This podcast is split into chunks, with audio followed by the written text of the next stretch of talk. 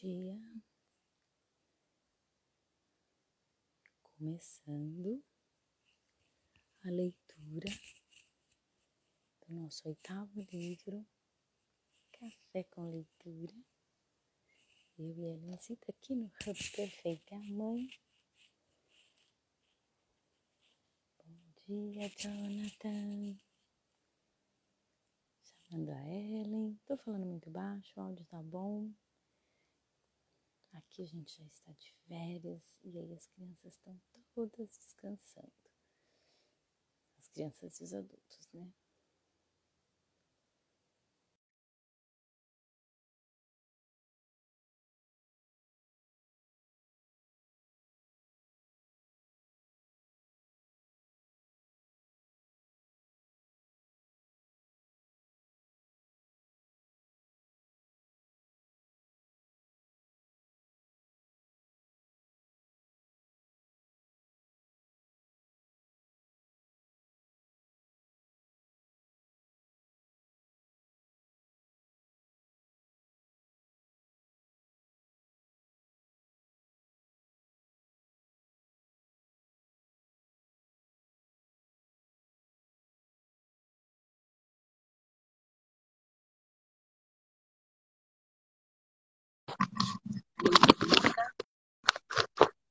Pegando. Beleza. Ver se o áudio voltou, galera. Vou ter que adaptar aqui. Hum.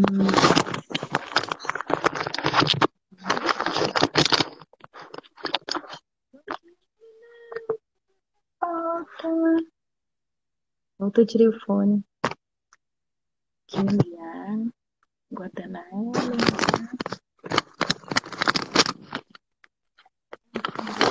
Bom dia! Tive que tirar o fone. Fone não estava entrando o som. Eu tô ajeitando. Você tá sem o suporte, né? Esse é Ah, um negócio que falta.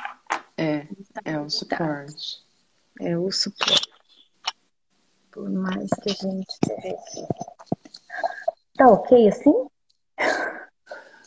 Dá pra ver. É que eu enfiei na caneca. Ah, ah, tá, é por isso que tá dando eco. Mas eu achei interessante o som. É, dá, eco. Quando você quiser, se você tiver sem caixinha de som, aí funciona. Tá pra fotos, né? Fotos. O Jonathan já ficou primeiro aqui, querido. Jonathan. Dia, galera, dia. Vou acordar o povo aqui.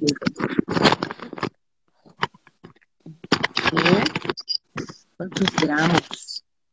Gente, aqui? é. Aqui tá normal, não tá frio não. Igual o Jonathan fazendo um negócio de sobrevivência. Amiga, pega um livro e apoia o celular no livro. Bom dia, Cris. Eu tô aqui nas cartinhas. Acho que agora foi. Cara, foi. Dia, Bom dia, bom dia.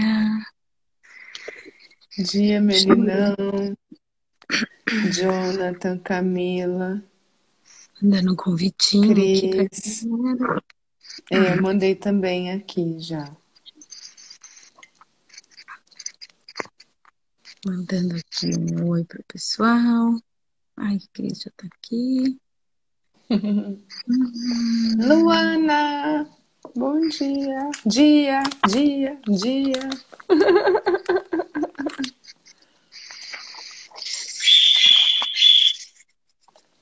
Você tá dentro hoje? Sim, hoje estou dentro. Quando eu olhei a temperatura, eu falei, não, hoje não dá pra sair não, porque fez mais frio. Ontem fiz uma live irada. Eu, eu vi o horário que você tava fazendo, a gente tava em aula, Ellen. Ah, na hora da live dele? Eu nem vi. Camis, dia! Dia a dia. Vamos lá. Gente, Hoje, galera, preparada. foi quinto não é sobre sexo, dia. é sobre energia. Uau, galera, sex O quê? hubbers. O tema da live. Olha, é isso, é energia de criação. É Você isso. fez esse, essa live com outra pessoa, Jonathan? Tá salva no seu perfil? Com duas lindas mulheres. Aí não era nós, hein? Ó, ó, ó.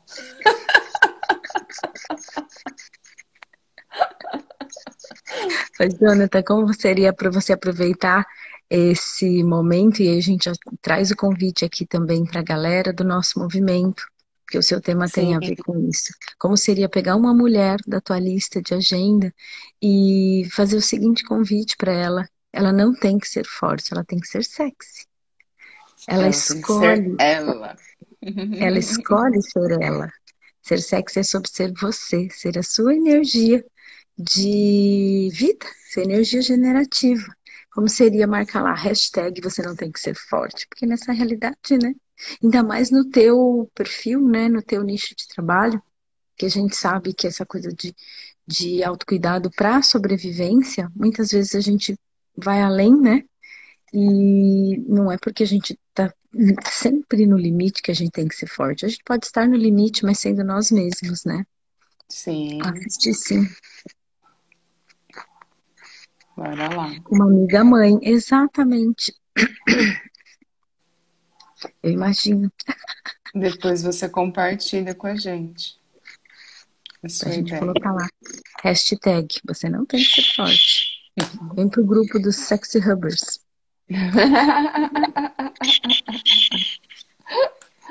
Ai, ai, ai. Bora Não lá? mais Hoje é o nosso quinto dia já desse livro, galera. Eu acho que a gente não termina essa semana. Não, Vai ficar esse pra não. semana que vem. Esse Mas não, os vamos dois estão se divertindo bastante, né? É nóis, é isso mesmo. Os dois jovens filósofos estão no momento fight. Momento fight, gente. Vamos lá. Vamos começar. Filósofo, are you ready? Prontíssimo. O filósofo está sempre pronto, né? filósofo está só se divertindo. Só esperando, só olhando, observando. Vamos lá. Bora, então. jovem. Violência em nome da comunicação. Isso é maritaca ou papagaio no fundo? Adoro a participação. É, é... É Ai, maritaca. calopsita. Calopsita. Ah, essa é essa é eu tô dentro de casa. Ontem É. era maritaca. Ontem era maritaca, eu tava fora. Agora é dentro, é uma calopsita. Que a Tuca fica conversando com ela. Ai, Jesus. Natureza, recebam. É, isso aí. Violência em nome da comunicação. Então, por onde começamos? Bora lá. Vamos supor que uma discussão sobre algo trivial se transforme em uma briga violenta entre dois alunos em sala de aula. O que você faria com os dois? Nessa situação, eu não iria repreendê-los em voz alta. Em vez disso, ouviria os dois com tranquilidade para entender os pontos de vista. E depois de acalmá-los, perguntaria por que vocês começaram a brigar ou por que estavam se agredindo. O que acha que eles responderiam? Bem, acho que seria algo como: ele disse tal e tal coisa, e eu simplesmente me descontrolei. Amiga, tá fazendo um barulho muito esquisito. Vou tentar pôr o fone, porque é um silêncio agora. Deixa eu tentar pôr o fone, peraí. Não sei se é só pra mim.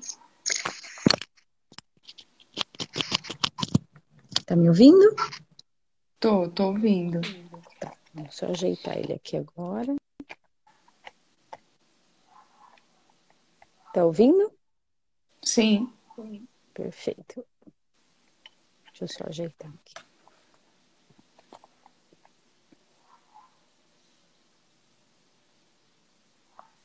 Eu só ajeitando o apoio. Hum, peraí. Dia, Dani, dia, Rê. Estamos só fazendo um, uma movimentação técnica aqui, porque o meu celular tá caindo. Você não tem aquele apoiozinho atrás? Quebra, ele é frágil, ele engana. Ah, Já tentei várias vezes, bora lá.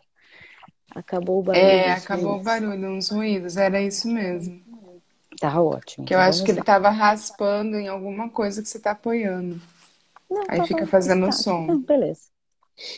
Bem, acho que seria algo como: ele disse tal e tal coisa e eu simplesmente me descontrolei. Ou ele fez uma coisa horrível comigo. Hum, o que você faria? Eu deixaria os dois falarem o que quisessem, constataria quem errou e depois faria com, e- com que este pedisse desculpas ao colega. Ou melhor, como em qualquer disputa, os dois lados cometem erros. Eu, na verdade, faria com que eles pedissem desculpas um ao outro. Eles ficariam felizes com isso? Obviamente, é provável que os dois preferissem defender suas versões do que aconteceu. Mas se eles conseguissem pensar, talvez em parte a culpa seja minha, eu deixaria para lá. Conforme o ditado, numa discussão, os dois lados têm culpa. Entendo. Agora imagine se você tivesse aquele prisma triangular. Prisma triangular? Quem lembra do prisma triangular? Bora lá. Sim, num dos dois lados está escrito aquela pessoa malvada. No outro lado, coitadinho de mim. E no terceiro lado, o que devo fazer de agora em diante? Preste atenção nos alunos enquanto eles observam o prisma, da mesma forma que nós, terapeutas, fazemos. Não entendi. Pense nos motivos dos estudantes para brigarem.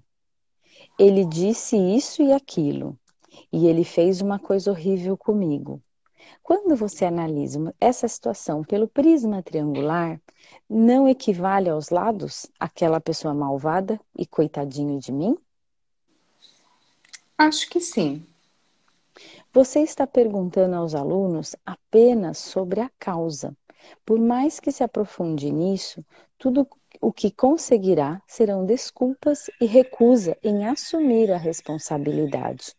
O que você deve fazer é se concentrar nos objetivos deles e pensar com eles.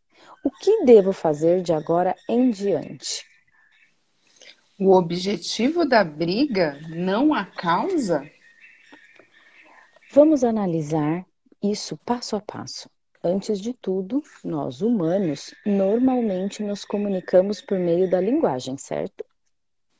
Sim. Neste exato momento, você e eu estamos fazendo uso dela. Então, o que você consideraria ser a meta ou o objetivo da comunicação? Eu diria que é transmitir a intenção, o que está na mente da pessoa. Não. A transmissão nada mais é do que a porta de acesso à comunicação. O objetivo final é chegar a um consenso. A transmissão não tem significado por si só, somente quando há entendimento do conteúdo que está sendo transmitido e alcança al- e alcança-se o consenso. É que a comunicação faz sentido. Portanto, estamos conversando com o objetivo de chegar a um ponto de consenso. Ok, mas está demorando muito. Precisamos de muito tempo e esforço para chegar a um consenso, por meio da comunicação baseada na linguagem. As demandas egoístas de cada lado não são facilmente aceitas pelo outro. Pelo contrário, é preciso se minuciar de material convincente, como dados objetivos. Além disso, em termos de certeza e eficácia imediata, é algo bem satisfatório, considerando-se o custo dos envolvidos ou os custos envolvidos. É exatamente como você diz, torna-se cansativo. A pessoa que está achando essa conversa cansativa ou que percebe que não tem a menor chance de vencer a discussão, faz o que a essa altura? Por acaso você sabe? Imagino que ela não recuará, não é mesmo? No final e no meio de comunicação que ela escolherá, no final, o meio de comunicação que ela escolherá é a violência. Veja só, é aí que você faz a conexão? Ao recorrer à violência, a pessoa impõe suas demandas sem perder tempo ou fazer esforço. É possível levar uma parte a se, a se curvar a outra. A violência é um meio de comunicação fácil e barato. Mas antes de considerá-la normalmente inaceitável, é preciso dizer que se trata de uma conduta bastante imatura. Você tem que dizer. Ui, desculpa, imatura. Você quer dizer que a violência não deve ser rejeitada por uma questão moral, mas sim porque é uma conduta boba e imatura? Sim. Os padrões morais mudam de acordo com a época ou a situação. Julgar os outros apenas por suas orientações morais é extremamente perigoso. Afinal, houve fases em que a violência foi estimulada. Então, o que devemos fazer? Nós, seres humanos, temos que voltar ao básico. Precisamos amadurecer. Não devemos confiar na comunicação imatura, que é a violência.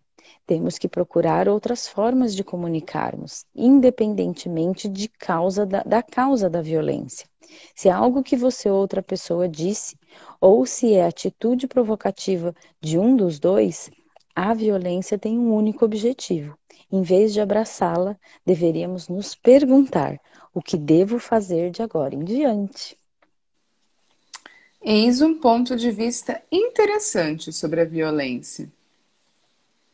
Você parece agir como se isso dissesse respeito apenas a outra pessoa. O que eu estou falando também se aplica a você.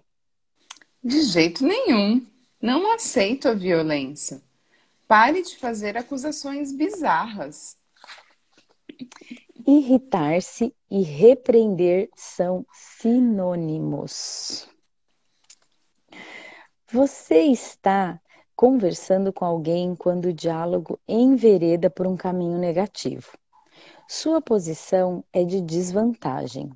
Ou você sabe desde o início que seus argumentos são irracionais. Imagine, por exemplo, um homem que tenta convencer as pessoas de seus argumentos, talvez não com violência, de verdade, mas com coação, levantando a voz, batendo a mão na mesa ou chorando. Esse tipo de conduta também deve ser visto como uma comunicação violenta e barata, em termos de tempo e esforço. Você entende o que eu estou dizendo, não é? Você é terrível. Só porque estou ficando animado e falando alto, você me ridiculariza dizendo que sou imaturo? Não. Pouco me importa se você está gritando. A questão que levanto é a essência da conduta repressiva escolhida por você.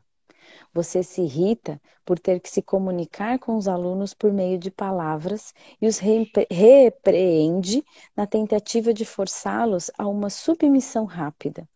Para isso, usa a raiva como arma, dispara broncas e empunha a espada da autoridade.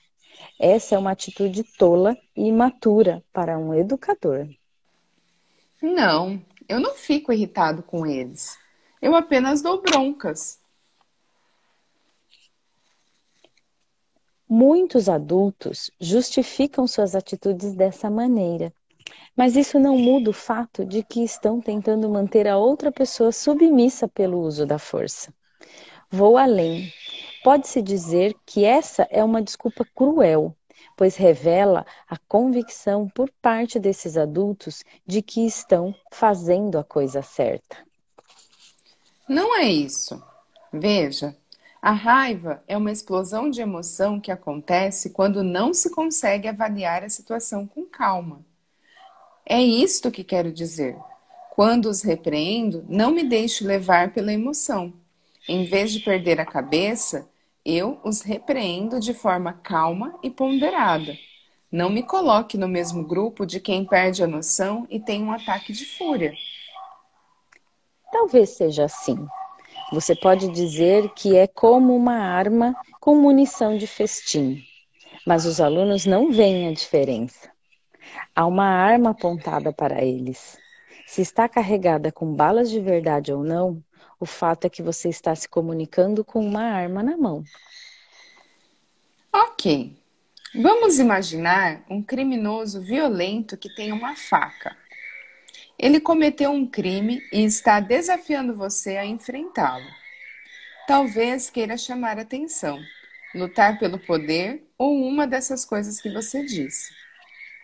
O que há de errado em se comunicar com uma arma na mão? De que outra forma mantemos a lei e a ordem? Como pais e educadores, devem lidar, como pais e educadores devem lidar com crianças com problemas de comportamentos. Adler aconselha a renunciar à posição de juiz. Não lhe foi concedido o privilégio de emitir juízos de valor. Manter a lei e a ordem não é uma responsabilidade. Qual é a sua sugestão, então? Em vez de se preocupar com a lei e a ordem, você deveria proteger a criança que está na sua frente e, apre e apresenta um que apresenta um comportamento problemático. Educadores são terapeutas e terapia é reeducação. Já falamos sobre isso, não é? Seria estranho um terapeuta exibir uma arma ou algo desse tipo. Mas a violência, que inclui a repreensão, é uma forma de comunicação que revela a imaturidade do ser humano. Isso é algo que as próprias crianças conhecem bem. Sempre que são repreendidas, além do medo que sentem por conta da conduta violenta, inconscientemente elas percebem que a pessoa que as repreende é imatura. Trata-se de um problema muito maior do que os adultos pensam. Você respeitaria um ser humano imaturo? Você se sentiria realmente respeitado por alguém que o ameaça de forma violenta? Não há respeito na comunicação raivosa e violenta. Ao contrário, esse tipo de comunicação é desrespeitosa. Que a repreensão não promove melhoria substancial é uma verdade incontestável. Sobre essa questão, Adler declara: a raiva é uma emoção que afasta as pessoas. Quer dizer que, além de não ser respeitado por meus alunos, também sou desprezado por eles? Por que eu os repreendo? Infelizmente, é o caso. Como tem tanta certeza disso? Afinal, você não sabe como é na vida real. Há muitas coisas que eu não sei. No entanto, o cenário real ao qual você sempre se refere é basicamente outra versão de aquela pessoa malvada e coitadinho de mim. Não acredito que haja mais valor nas palavras ditas além do necessário. Elas entram por um ouvido e saem pelo outro. Droga! Se você tiver coragem de enfrentar seus fantasmas e refletir sobre o verdadeiro significado, o que devo fazer de agora em diante, fará progresso. Acha que estou apenas inventando desculpas? Nada disso. Inventando desculpas provavelmente não é a expressão correta. Você está olhando apenas para as coisas que não pode mudar e lamentando. Isso é impossível. Em vez de se agarrar ao que não pode mudar, olhe para as coisas que você pode mudar e que estão bem na sua frente. Lembra-se da oração da serenidade, transmitida oralmente na sociedade cristã? Sim, claro. Deus, conceda-me a serenidade para aceitar aquilo que não posso mudar, a coragem para mudar o que posso e a sabedoria para discernir entre ambos. Reflita sobre essas palavras e depois pense mais uma vez sobre a minha pergunta: o que devo fazer de agora em diante? Como pode melhorar, galera? tá todo mundo bem aí? Ai, caraca, próximo... Manda um sinal de fumaça. É, sinal de porque... fumaça na live é coração, tá, Coraçãozinho. todo mundo aqui. Ai, ai. Cada um, grila. cada um pode escolher a própria vida. Adoro. Vamos imaginar que eu aceite sua sugestão. Deixo de dar broncas, paro de questionar as causas de mau comportamento dos meus alunos e pergunto a eles: o que vocês devem fazer de agora em diante? Qual seria o resultado? Nem preciso pensar muito. Ouviria basicamente declarações retóricas de autorreflexão do tipo: não vou fazer isso de novo ou vou fazer tudo certinho a partir de agora? Sempre que as palavras de autorreflexão forem forçadas, nada resultará delas. É o esperado. As pessoas muitas vezes são obrigadas a escrever textos de desculpas ou de autorreflexão, mas apenas com o objetivo de serem perdoadas por isso nada acontece. É improvável que se torne algo mais do que instrumento de autossatisfação para aquela a quem o texto se destina. Seja como for, o que eu questionaria aqui é o modo de vida das pessoas. Modo de vida? Parafraseando Kant, cuja discussão sobre autossuficiência é pertinente aqui, a condição de menoridade do homem não se deve à falta de entendimento. É que ele não tem nem a determinação e nem a coragem de usar seu entendimento sem orientação do outro. Ou seja, o homem é responsável por permanecer em sua própria condição de menoridade. Condição de menoridade? Sim, é a condição de não alcançar a autossuficiência. Pode-se entender o uso de deu, que Kant deu à palavra entendimento, como uma referência à capacidade de maneira geral, que inclui tudo, desde a inteligência até a sensibilidade. Não é que nos, que nos falte capacidade, mas não temos coragem suficiente para usá-la. Será que é por isso que não conseguimos superar nossa condição de minoridade? Exatamente. E Kant depois afirma: tenha coragem de usar o próprio entendimento. Igual ao que disse Adler, não é? E por que as pessoas tentam se manter em uma condição de minoridade? Ou, para ser mais claro, por que rejeitam a autossuficiência? Qual é a sua opinião? Por covardia? Em alguns casos pode ser, mas pense nas palavras de Kant mais uma vez. É mais fácil viver segundo a orientação do outro, entre aspas. Não é preciso pensar nas dificuldades, muito menos assumir a responsabilidade pelo fracasso. Basta colocar-se nas mãos de alguém que cuidará de todas as tarefas complicadas. É o que as pessoas fazem. De criança, de crianças no contexto familiar e escolar a membros da sociedade que trabalham em empresas e órgãos públicos, até mesmo clientes em busca de orientação pedagógica, não é assim? Psicológica. Psicológica, desculpa. Não é assim? Acho que sim. Além disso, para manter as crianças na condição de menoridade, os adultos usam todos os meios imagináveis doutrinando-as sobre os perigos, os riscos e o medo da autossuficiência. Por quê? Tchan, tchan, tchan, para mantê-las sob controle. Por que eles fariam isso?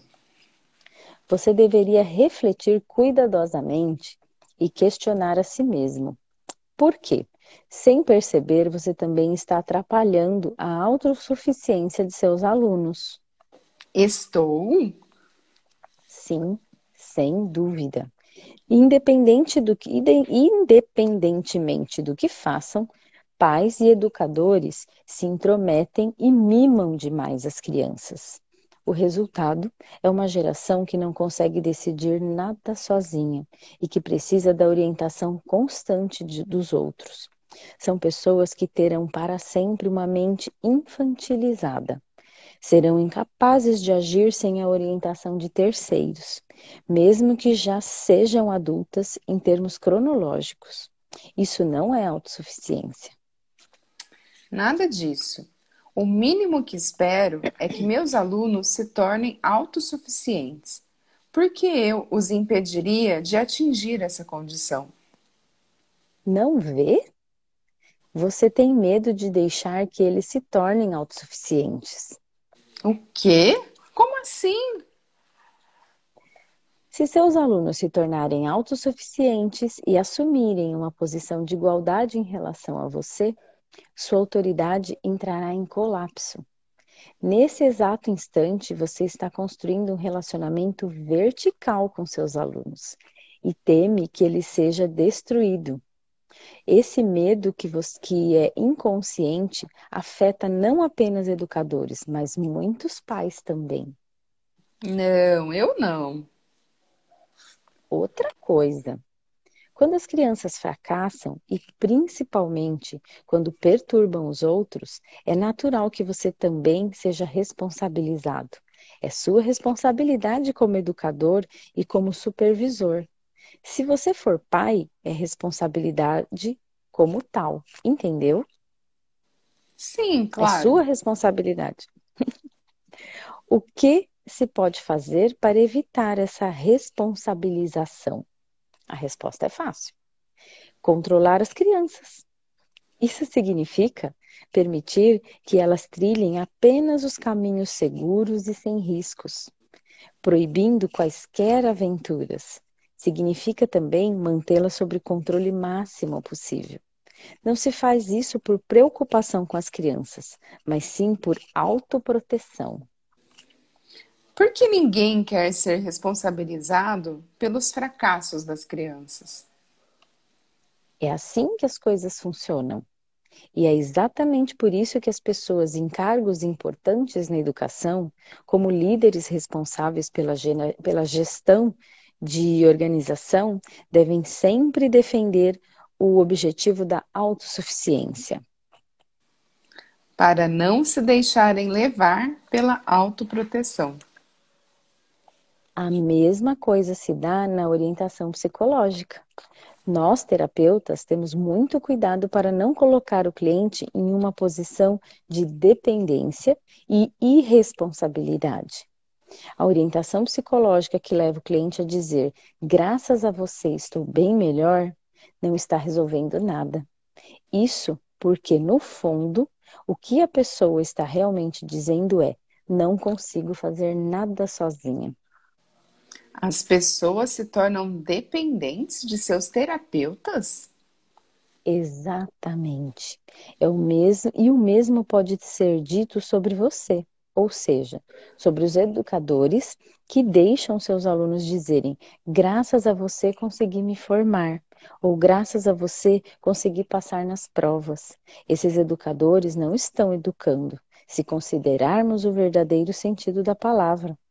É necessário fazer com que os alunos se conscientizem de que podem realizar grandes feitos por esforços próprios. Mas. O educador é uma criatura solitária. Os alunos se formam por suas próprias competências e o educador não é elogiado ou valorizado por seu esforço. Não há reconhecimento para ele. Então aceitamos esse isolamento? Sim. Em vez de esperarmos gratidão por parte dos alunos, temos a sensação de haver contribuído para o grande objetivo da autossuficiência. A felicidade advém da sensação de contribuição. É a única maneira. A sensação de contribuição. Como eu disse há três anos, a essência da felicidade é a sensação de ter contribuído. Se você estiver à espera de gratidão por parte de seus alunos, se quiser ouvir graças a você, saiba que está atrapalhando a conquista da autossuficiência deles. Falando em termos concretos, de que maneira podemos proporcionar uma educação que não torne as crianças dependentes ou irresponsáveis? Como ajudar na conquista da verdadeira autossuficiência? Preciso de exemplos tangíveis, não de conceitos. Pois bem, imagine que uma criança pergunte: Posso brincar na casa de um amigo? Alguns pais permitem, claro que pode, mas estabelecem condições. Se você tiver feito a lição de casa, ao passo que os outros simplesmente proíbem os filhos de sair para brincar. As duas condutas colocam a criança em uma posição de dependência e irresponsabilidade. Em vez disso, ensine as crianças dizendo: Isso é algo que você pode decidir sozinha. Explique que a vida dela e suas ações diárias são coisas que ela mesma determina. E se a tomada de decisão exigir certos ingredientes, conhecimento, experiência, por exemplo, então os forneça.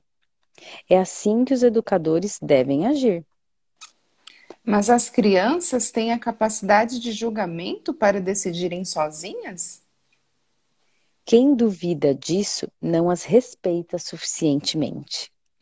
Se você as respeita de verdade, deve ser capaz de deixá-las decidir tudo por conta própria. E se isso resultar em um erro irreparável? Não é diferente com os caminhos escolhidos para elas por pais e professores. Como ter certeza de que as escolhas dela sempre serão fracassadas e as escolhas que vocês fizerem por ela acabarão bem? Mas isso. Quando as crianças cometem erros, a responsabilidade do pai ou educador é questionada. Mas não é o tipo de responsabilidade indiscutível. Responsabilidade, no verdadeiro sentido da palavra, é algo que só a própria pessoa pode se obrigar a assumir. Isso é o que levou à ideia de separação de tarefas, que pode ser traduzida assim: quem, em uma análise, sofrerá a consequência da escolha feita? Você que não está na posição de receber o ônus final, não deve intervir na tarefa dos outros. Está dizendo que devo deixar as crianças decidirem sozinhas? Não. Estou dizendo que deve respeitar as decisões delas e ajudá-las nessas decisões. E também assegurar que você estará sempre pronto para ajudar e a cuidar delas a uma distância que permita auxiliá-las quando necessário, mas que não seja próxima demais.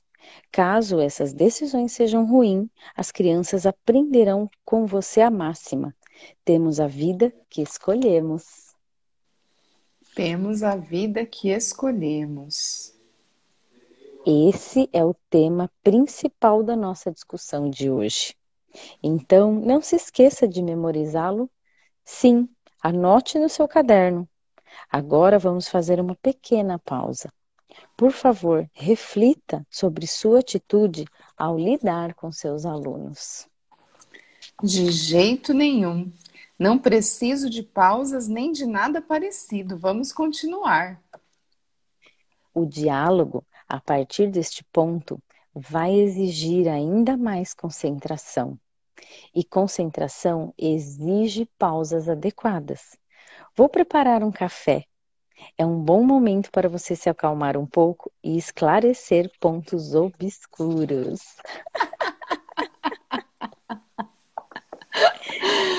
Gente, Caraca. parte parte 3. Uau! Espera só um minutinho. Acho que ela saiu. A Sabine entrou aqui. Ela é lá de São Pete. International. Camis em Portugal, Uau, Sabine em São. Pete. Como podemos Que ter mais mais é contribuição? Sim. Gente, parte 3, Parte galera. ver o tamanho. Eu acho que dá para começar. Ah, é curtinho. Vai até a recompensa, leva a competição. Isso.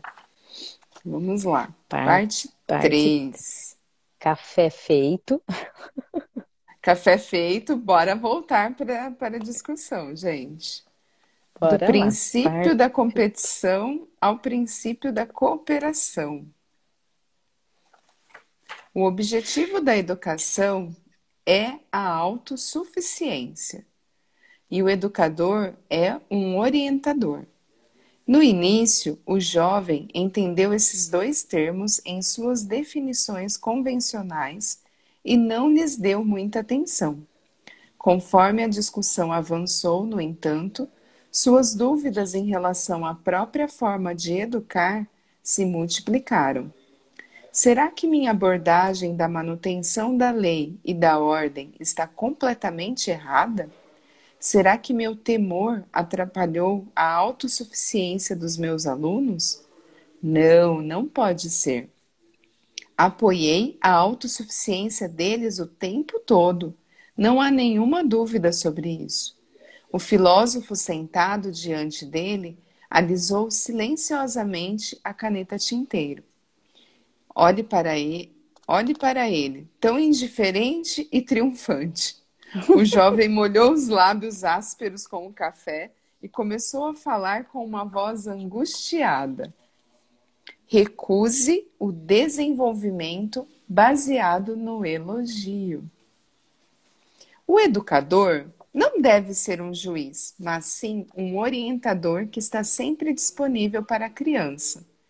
E a repreensão é uma conduta que revela a própria imaturidade e provoca o desprezo. O objetivo final da educação é a autossuficiência e ninguém deve atrapalhar esse caminho. Tudo certo. Por enquanto, vou aceitar que não se deve repreender. Mas só se você reconhecer a validade da minha próxima pergunta. E qual é ela? Muitas vezes, discutimos com colegas e pais a educação infantil baseada em repreensões ou elogios. Se uma delas está certa e a outra errada, é evidente que a educação que se apoia em repreensões é impopular. Isso tem a ver com as tendências do nosso tempo, mas muitas pessoas rejeitam o método do ponto de vista moral. Concordo em grande parte com essa visão, porque não gosto de repreender ninguém. Por outro lado, a educação infantil baseada em elogios tem muitos seguidores. Praticamente ninguém abre mão dela, não de maneira escancarada. Imagino que não. No entanto, Adler chega a rejeitar os elogios. Três anos atrás, quando perguntei por quê, sua resposta foi algo como: o elogio é um julgamento feito por uma pessoa hábil sobre uma pessoa inábil, e seu objetivo é a manipulação. Portanto, não se deve elogiar. Sim, eu disse isso. E eu acreditei. Fui um fiel praticante da educação sem elogios. No entanto, isso só durou até que um aluno notasse o meu erro. Um aluno? Foi há uns meses, quando uma das crianças mais problemáticas da escola entregou um relatório sobre um livro que tinha lido. Foi uma atividade livre que passei para as férias de verão, e, para meu espanto, ele leu O Estrangeiro, de Camus. Fiquei surpreso com o texto que produziu sobre o livro. Estava maravilhoso, repleto de sensibilidades ingênuas, que só um menino emotivo e em plena puberdade podia ter. Assim que li, e antes de perceber o que estava fazendo, elogiei o trabalho. Ei, ótimo texto! Eu não tinha ideia de que você escrevia tão bem. Isso mudou minha opinião a seu respeito. Entendo. Assim que falei, percebi que tinha feito bobagem. A frase Isso mudou minha opinião a seu respeito, em especial, estava carregada daquele julgamento de que Adler fala e sobre o qual comentamos anteriormente. Acho que o menino ficou com a impressão de que eu o menosprezava. Sim, porque se fosse diferente, você não teria dito essa frase. De qualquer maneira, foi um elogio verdadeiro, mas com palavras de indisfarçável julgamento. E eu pergunto: que tipo de reação você acha que esse garoto problemático demonstrou ao ouvir as minhas palavras? Sentiu-se rejeitado? Ah, se eu tivesse fotografado a cara que ele fez, sorriu de um jeito que nunca tinha sorrido antes o sorriso de uma criança pura e inocente. Hum... Era como se até aquele momento minha mente estivesse enevoada e a névoa se dissipasse diante dos meus olhos. Pensei comigo, qual é a de Adler, afinal? Por ter caído nessa charlatanice, minha forma de educar eliminava esse sorriso, essa alegria. Que tipo de educação é essa? Então, depois disso você começou a elogiar? Sim, claro, elogiei sem hesitar. Não só esse aluno, mas os outros também. Sempre que os elogiava, eles pareciam, insatis... eles pareciam satisfeitos e apresentavam progressos nos trabalhos escolares.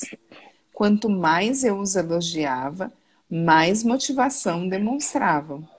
Para mim, ficou claro que se tratava de um ciclo positivo de crescimento. Você está obtendo excelentes, você estava obtendo excelentes resultados. Sim, mas não elogiava todo mundo indiscriminadamente, e sim de acordo com o nível de esforço e sucesso de cada um. Se não fosse assim, os elogios seriam falsos.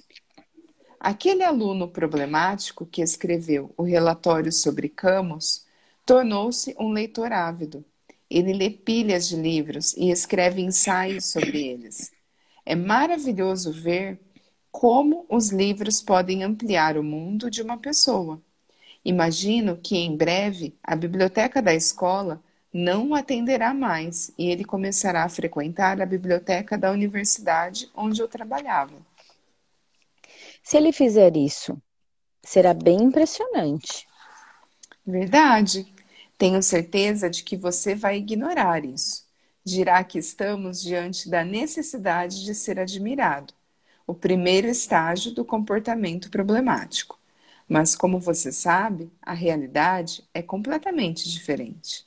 Mesmo que o objetivo inicial desse aluno não fosse receber elogios, logo teria descoberto a alegria de aprender e o prazer da realização.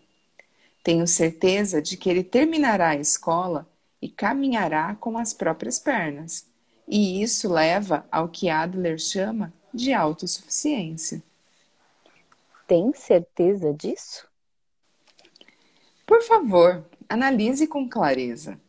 Não importa o que você diga, foi graças aos elogios que os alunos recuperaram o sorriso e a ambição. Essa é a educação que ofereço com todo o entusiasmo possível aos seres humanos de carne e osso que vivem no mundo real. Que afeto há na educação de Adler? Onde estão os, ro os rostos sorridentes? Bem, vamos pensar nisso juntos. Por que nos apegamos ao princípio de que não se deve elogiar no ambiente da educação? Se há, se há crianças que gostem de se que gostam e se beneficiam dos elogios, então por que não fazer isso? Que risco se corre ao optar pelo elogio? Eu me pergunto que artimanha você inventará a seguir. Veja bem, não vou fazer concessões aqui. Se pretende rever seus argumentos, agora é a hora.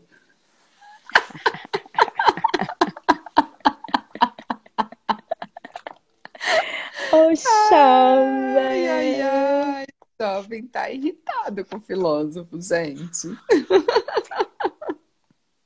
Gente. Amanhã o tópico começa com a recompensa leva à competição. Uau!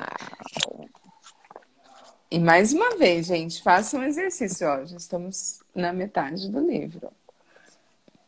É, expandam essa situação para a vida de vocês em todos os âmbitos, tá? Aqui eles estão falando de ambiente escolar, porque o jovem é um professor na realidade dele e ele está em, em, dúvida em relação a como ele faz para ser um, um bom educador. Bom, um bom educador. Né?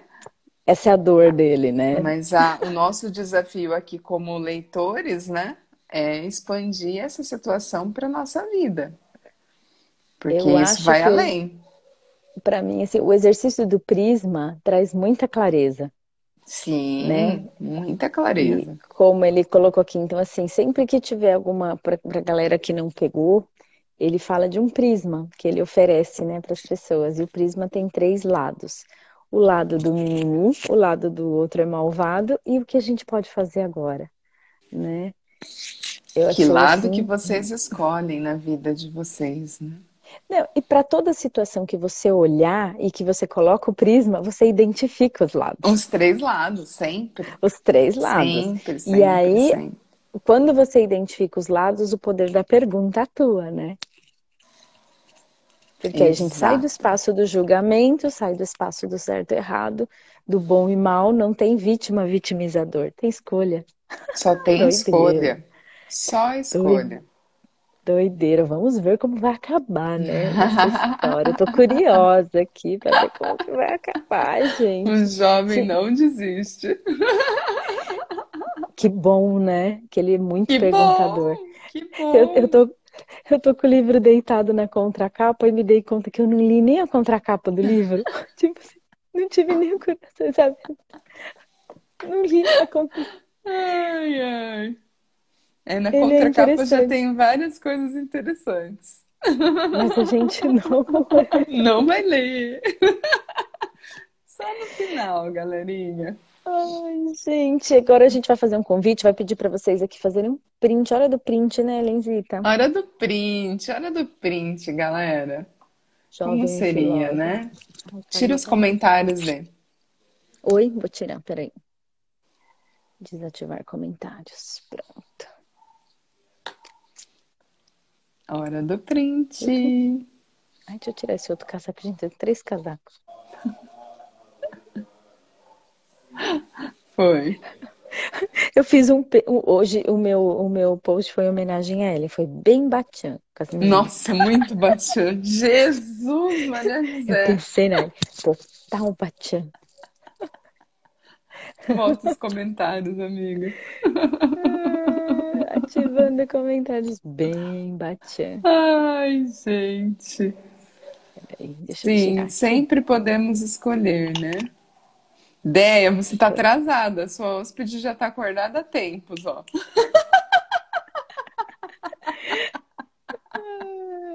Sua hóspede do barulho. Lembra desse filme? Sim. Não, já, já passou da validade, já. Eu vou embora hoje, gente. A gente tem uns combinados. A gente descobriu. Eu passei da. Para não, acabar, não acabar a amizade, né? Não, tem, é três dias, gente. Passou de três dias, Zeda. Ai, caraca. Percebam. Lembra do prisma? É o prisma, né? Coitadinho, prisma, vítima. O que posso hum. fazer agora? Gente, não. Olha Sempre. que doideira. Vítima. Falando nisso, você tá com o seu jogo do seu lado ou não? Na Nunca... mão. Ah, então vamos brincar? Vamos lá. Quem quer fazer uma pergunta? Quem quer receber uma contribuição? Vai? A primeira Isso. pessoa a escrever eu nos comentários vai receber uma contribuição ao vivo. Bora. Ela teve um bônus, Ellen. Qual foi o bônus? É verdade. Qual foi o bônus? Eu não sei qual foi o bônus. Eu não tô sabendo. Ela vai sair ali, ó. Eu não sei qual foi Alô! o bônus, gente. Vamos lá, Lu! Lu. Puxa energia aí. Galera, a pergunta é para a Lu que vai receber a contribuição, mas expandam para o universo de vocês, tá? Você viu que eu tirei uma para você, né? Eu vi, eu vou postar depois. Ai, tá invertido. Vou ler aqui. É, lê. O que você poderia escolher para mudar tudo para você? É... Tá, Pegou o código, Lu? Pegou, Pegou código, Lu? Vou repetir. Que mais você poderia escolher para mudar tudo para você?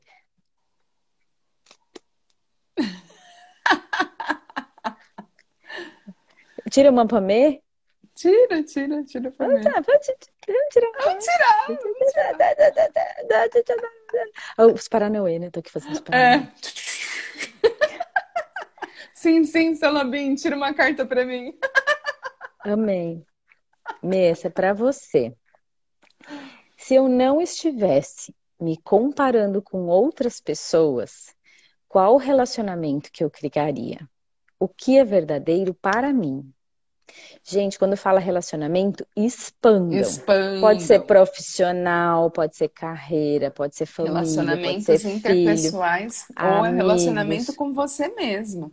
Exatamente. Então, eu vou repetir aqui, já com, com, essas barreiras abaixadas.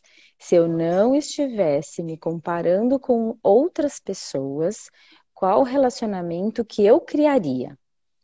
O que é verdadeiro para mim? Pegou, Pegou o código, código Melinão?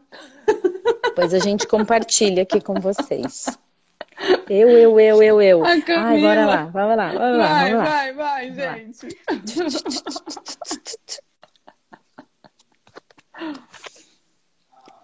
Pô, a testa aqui, né? A carta na testa. Camila, o que você criaria se não tivesse nenhuma chance de fracassar? Adoro essa. Também. É o IC, né? O IC. É, o IC. O IC. O IC. Peraí, tá na ordem aqui, né? Primeira foi a da Lu. Peguei super. isso aí. É isso, galera. É isso. Ai, galera. Vamos compartilhar as perguntinhas de vocês. Vamos. marcando vocês. E é, é isso, gente. Eu acho que além da pergunta do Prisma, a gente tem uma caixa de perguntas. Temos uma caixa de perguntas, gente. E Temos façam uso delas. Faça uma coisa que eu acho que o Adler, que, que complementa o Adler, é o poder das perguntas. Ele Sim. usa uma, mas a gente pode ir além. Quantas vezes a gente não consegue identificar que está no lugar de vítima ou de vitimizador. Porque Sim. é um treino, tanto que o professor voltou, o jovem voltou.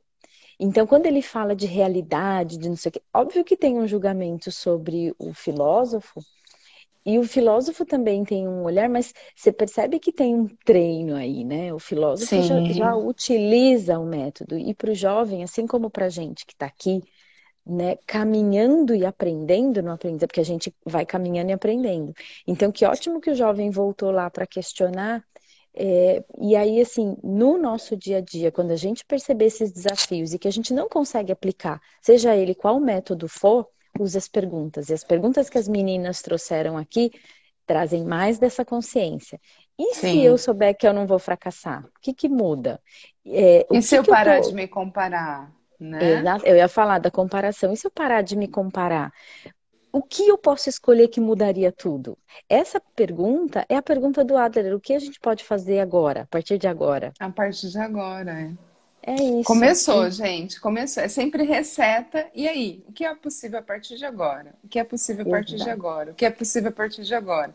Sem Exatamente. as limitações que a gente comprou até o minuto anterior. É isso. Esse é, o treino. isso. Esse é o treino. É, é 1%, é, é 1% a cada dia, ou como a gente criou o desafio, uma mulher por dia. Uma mulher É, por dia. É isso. É Que isso. convite a gente pode ser, né? Exato. Quem, quem, quem tá junto com o Hub? Quem tá junto? A gente tá, tá só de olho, assim, ó, pra ver quem tá junto. A Lu tá colocando aqui, ó, Eba, perguntar é divertido. Como podemos ter mais diversão no nosso dia? É isso. Sim, é É isso. isso. Essa pergunta, Lu, inclusive tá no jogo. Ela tem, tem várias perguntas aqui sobre diversão. Inclusive essa, exatamente.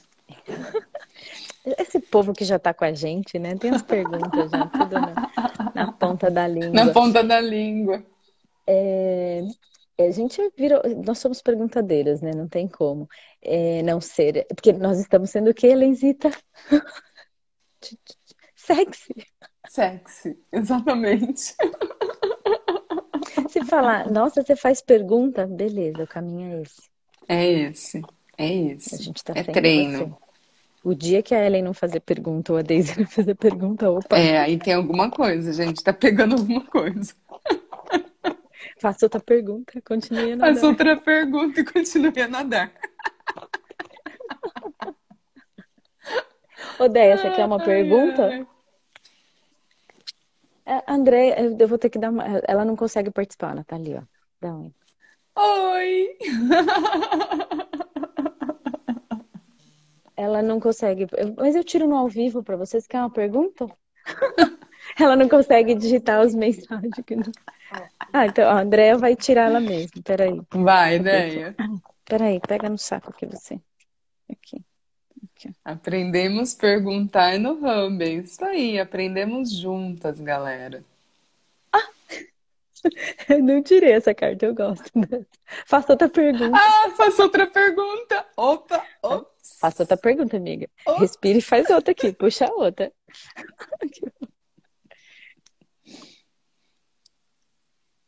Eita! É pra você Vai. ler em voz alta. Ah, peraí. Dá pra- Não, dá pra escutar. Não, dá pra escutar. Se você não tivesse rotina ou uma lista de tarefas, qual seria a sua prioridade? Uh! Oh, no! Oh, no! não, oh não. Ou não? Gente, vou pôr aqui. Caraca, Aprendemos É perguntar no Hub, é isso. é isso, Aqui, amiga, meninas. você vem aqui, ó. A mensagem você coloca aí, ó. Já tinha dado, não estava indo. Sei lá. Mistérios da tecnologia. Ai, gente. É isso, galera. É isso. Mas Amanhã a gente volta com a nossa leitura e com mais perguntas. Meninas, quem fez print, por favor, compartilha com a gente, mas pode compartilhar direto lá no Hub.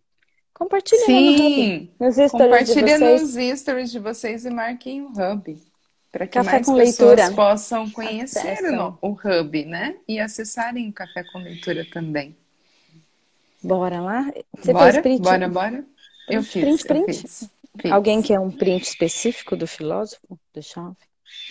André, Andréia vai fazer o print. Pera, Andréia vai fazer o print. Faz a ideia. Vai lá. Vai. Ah, deixa eu tirar os comentários. Peraí. E o preto vai sair com isso. Hum? Agora sim. Aí vai, peraí. Ela vai fazer o print. Vamos lá, tá? Um, dois, três. Oi? Pronto. Ai, beleza, Ai, então, galera. Rasguei Amanhã a lista de volta. tarefa. É isso, Lu. Ai, a gente vai Ai, compartilhar ai. as perguntas com a participação de Quanto vocês mais eu amanhã. tento, ma- quanto mais eu tento fazer uma lista, mais eu me embanano. Acho que eu tô tendo que escolher isso daí mesmo, Luana. Acho que eu já rasguei, só não rasguei no físico. Amiga, que contribuição podemos ser sem lista, amiga. Eu tô sem agenda, você tem noção? Um dia de cada vez. Ai, que total. medo! Pegou o código. Bora. Uh, solta suas asas. Ai, eu nem tenho mais, é isso. Depois dessa, já Chupa. era, né, Déia? A cara dela. A cara dela. O que que eu vou fazer amanhã? Amanhã eu vou pra minha casa. Não, gente, eu não tenho tarefa. Não, eu vou pra, pra ca- Eu não vou mais ficar na casa dela, não, Eu não gente. tenho tarefa. Você vai pra minha casa, ela vai pra minha Então, casa, não gente. Ela vai pra minha casa que nem a minha, gente. Eu tô indo pra casa de outra amiga. Sim, depois eu conto essa história lá. Ai, Depois. Jesus. A Ellen vai lá também. Eu vou encontrar com ela lá também. Que mais é possível? Bora lá. Gente, tudo doido. Ó, só seguindo a energia, ó. Sigam a energia. Só no flow. André é muito bem. Eu nem sei o que vai ter pro café da manhã, né? Vamos comer o que sobrou. Ó, não convido eu e a Ellen pra ir pra casa de vocês, porque depois fica todo mundo meio sem forma e estrutura. É todo mundo esquisito. Que lista. Que lista? Não tem lista, gente. Café da Vamos na manhã? Por que Eu não tenho que- comer arroz? Né? Eu tenho que comprar suporte pro celular. Eu vou lá na Princesinha com ela de novo. É uma loja legal. Dá pra ficar sem Ai, suporte. meu Deus. Não, Gente. não dá. Saindo em beijos. Gratidão a todos. Até amanhã, gente. Até amanhã. Saindo em três, dois. Uh! Beijos! Beijos, beijos.